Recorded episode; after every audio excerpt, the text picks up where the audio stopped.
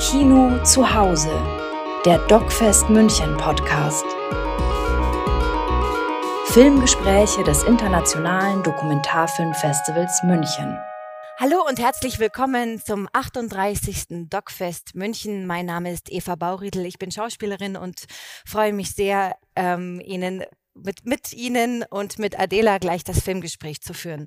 Welcome you to the 38 DocFest Munich. My name is Eva Bauridl. I'm an actress. And today it's about the movie Art Talent Show. And we are very happy that you are watching or wherever you're watching or listening from, that you join us. And um, now we have the opportunity to talk with the director Adela Wagner Komrzy, and it's about the film um, Art Talent Show. The film comes in the section Best of Fests 2023. Before I will talk to Adela, I would um, oh I would uh, I will perform you um, later. So now we have uh, now we have Adela in the talk, and I will start with the questions. So hello Adela. Hello, hello. Thank you for invitation, and it's nice to be part of the Doc Munich Festival after one year. Thank you. yeah um, my first question is whatever was uh, what was your motivation to make a film about the entrance exam and uh, of the academy of Fi fine arts in prague? What was the motivation yeah, I must actually uh, say one thing on mm-hmm. the beginning that um, I have a co-director, Tomáš Bojar. Mm-hmm. So we are two directors, which was actually first experience like this, this cooperation with another director. Um, just not to forget about him. And the motivation, I was actually asked from um, Academy of Fine Arts to make TV film uh, for their anniversary because mm-hmm. they had a few years ago um, 220th anniversary since um, the, the school was built uh, and uh, they asked me to do it. But i didn't want to make a film just for television because uh, i was uh, on film school and i had another projects and my graduation film and uh, i wanted to make something more like outdoor film. Mm-hmm uh, not just for television. And in that moment, I mm, uh, went to tell the management of the school this um, this news that uh, I probably will not be able to make such a film they want, and I uh, uh, realized that uh, I have another another idea on my mind, mm. and I reminded it reminded me a film from Claire Simon um, about the graduation about the entrance process uh, on La Fémis, the French film school, and so I told the management of Academy of Fine Arts in Prague that. I will probably not be able to make the film for television, but I have a different idea. Uh, what about to uh, make a film about the entrance process? Mm-hmm. Mm-hmm. And they said, okay, we trust you. and I was completely surprised because I thought like nobody wants to have a film crew like in the state institution, uh, but they were very brave and they let us in, which I really appreciated. So okay. we went to this uh, to school one year before the real shooting and mm-hmm. uh, we were very close mm-hmm. to the teachers and the, the, all the school and then we were able to shoot. Oh okay nice. And how did you choose uh, the protagonists? So uh, what was decision what was your decision to to choose this kind of uh, protagonist yeah um, actually we were not able to shoot in all studios there are on the academy like 18 uh, studios but we had to select only three of them. It was very hard for us uh, but some of the teachers some of the pedagogues uh, didn't want to participate in the film in the filming process so it was one part which was like clear. Uh, and then we selected the teachers and the studios.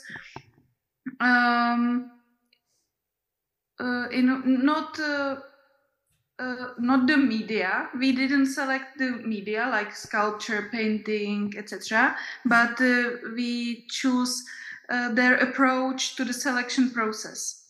Like we wanted to choose uh, such um, mm, such pedagogues, such teachers, and such uh, studios, uh, which would be in contrast, which have different approach to to the yeah to the selection process. So, for example, mm, the one uh, which is uh, new media, there are two girls. they want to build up like non-hierarchy studio. Mm-hmm. Every all the all the students and the teachers are on the same level they are more friends they should more collaborate with each other uh, so this is their um, aim how to select the new students new adepts for the uh, so it was something.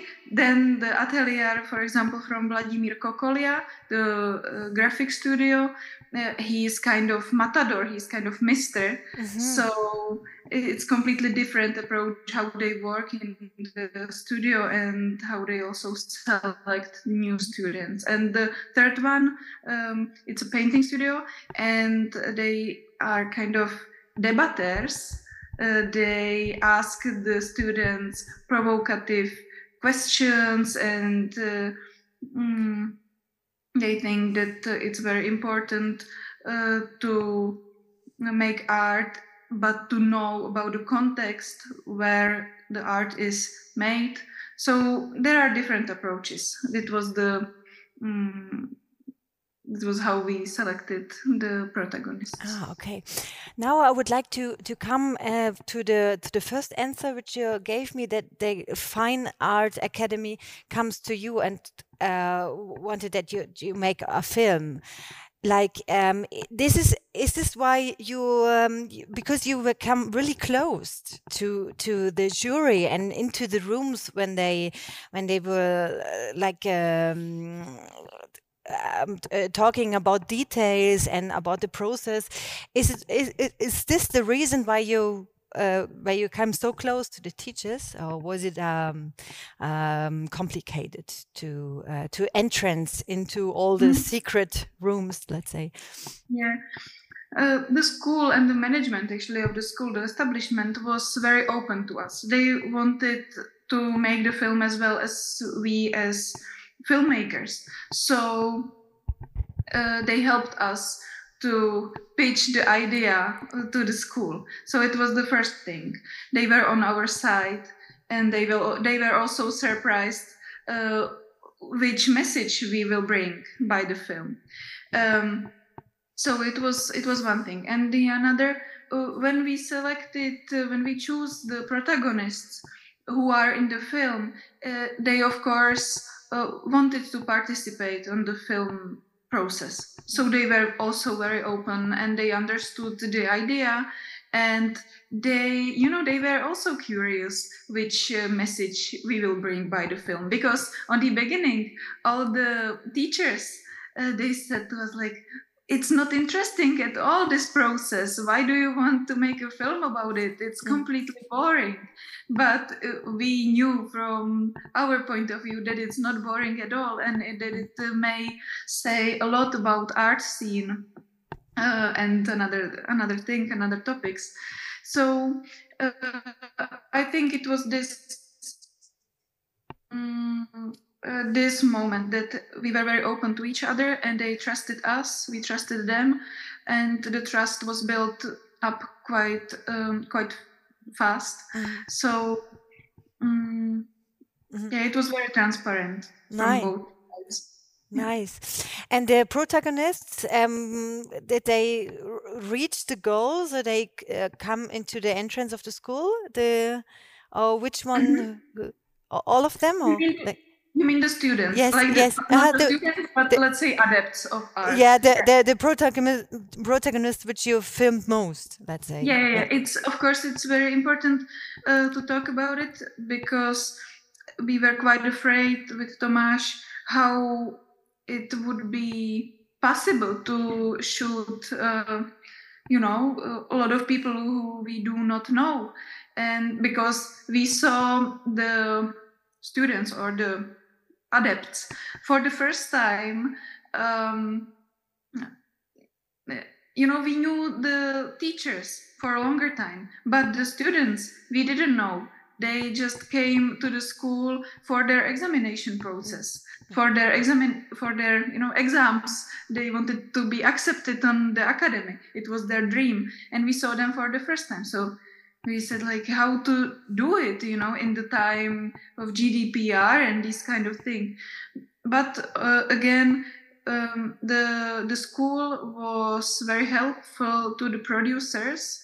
Um, so we sent to the adepts of art some letters a really long time before the exams uh, were happening. So they got the information that some film is gonna be made during their examination process, and um, there was also a question if they want to be in the film or not. If they don't want to participate, they mustn't.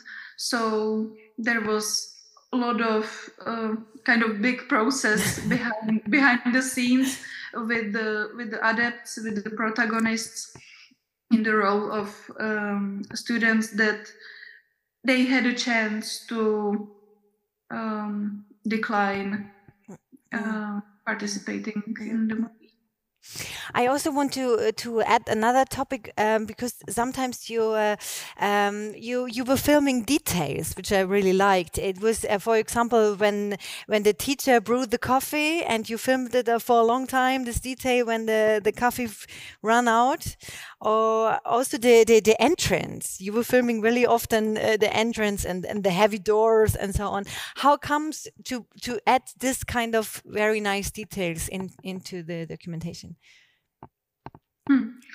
You know, uh, as I said, we went to the school all the year before we were really shooting. So uh, we knew all these details and we were, um, you know, we, we had it in front of our eyes and we wanted to bring it to, to the viewers.